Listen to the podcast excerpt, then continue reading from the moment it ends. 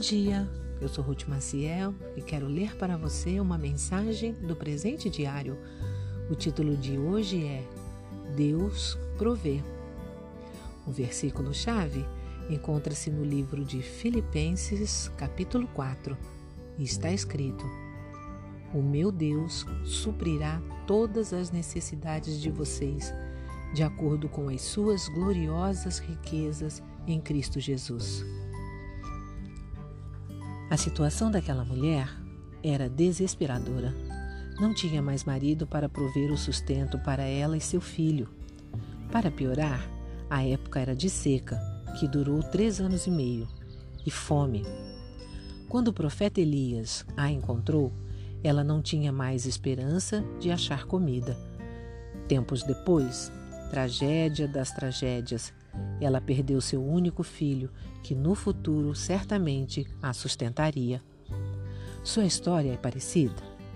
Talvez, como ela, você não veja nenhuma saída. O texto de hoje é mais um caso da misericórdia de Deus em ação e nos dá a esperança de que Ele nos ajude em nossos dramas. Primeiramente, Deus enviou seu mensageiro até ela este veio de longe para trazer-lhe uma palavra de esperança. Depois, pelo milagre da multiplicação do azeite e da farinha, supriu-lhe alimento suficiente para ela, seu filho e Elias durante o restante do longo período de seca. Por fim, fato incomum, Deus devolveu a vida ao seu filho. O nome desta mulher não é sequer mencionado ela morava numa pequena aldeia e num país idólatra, mas creu no Deus de Elias e na sua palavra. Sua história foi registrada para ensinar algo a Israel, que na época tinha se afastado de Deus para adorar também a Baal, deus da fertilidade. A seca mandada pelo Senhor como forma de disciplinar seu povo desmascarou o alegado poder do ídolo de fazer chover e dar colheitas.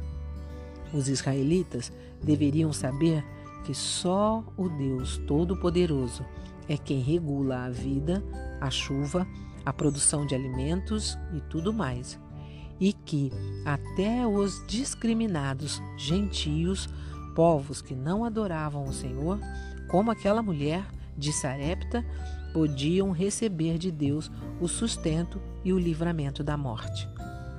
Se Deus cuidou de uma pobre viúva que teve fé, por que não cuidaria de você quando enfrenta uma situação complicada? Viva com Deus e experimente sua provisão a cada dia. Um pensamento para o dia? Deus é quem nos sustenta e dá vida inclusive vida eterna aos que creem e se dedicam a Ele. Se você gostou, compartilhe com outras pessoas, porque a palavra de Deus nunca volta vazia. Tenha um bom dia e fique na paz do Senhor.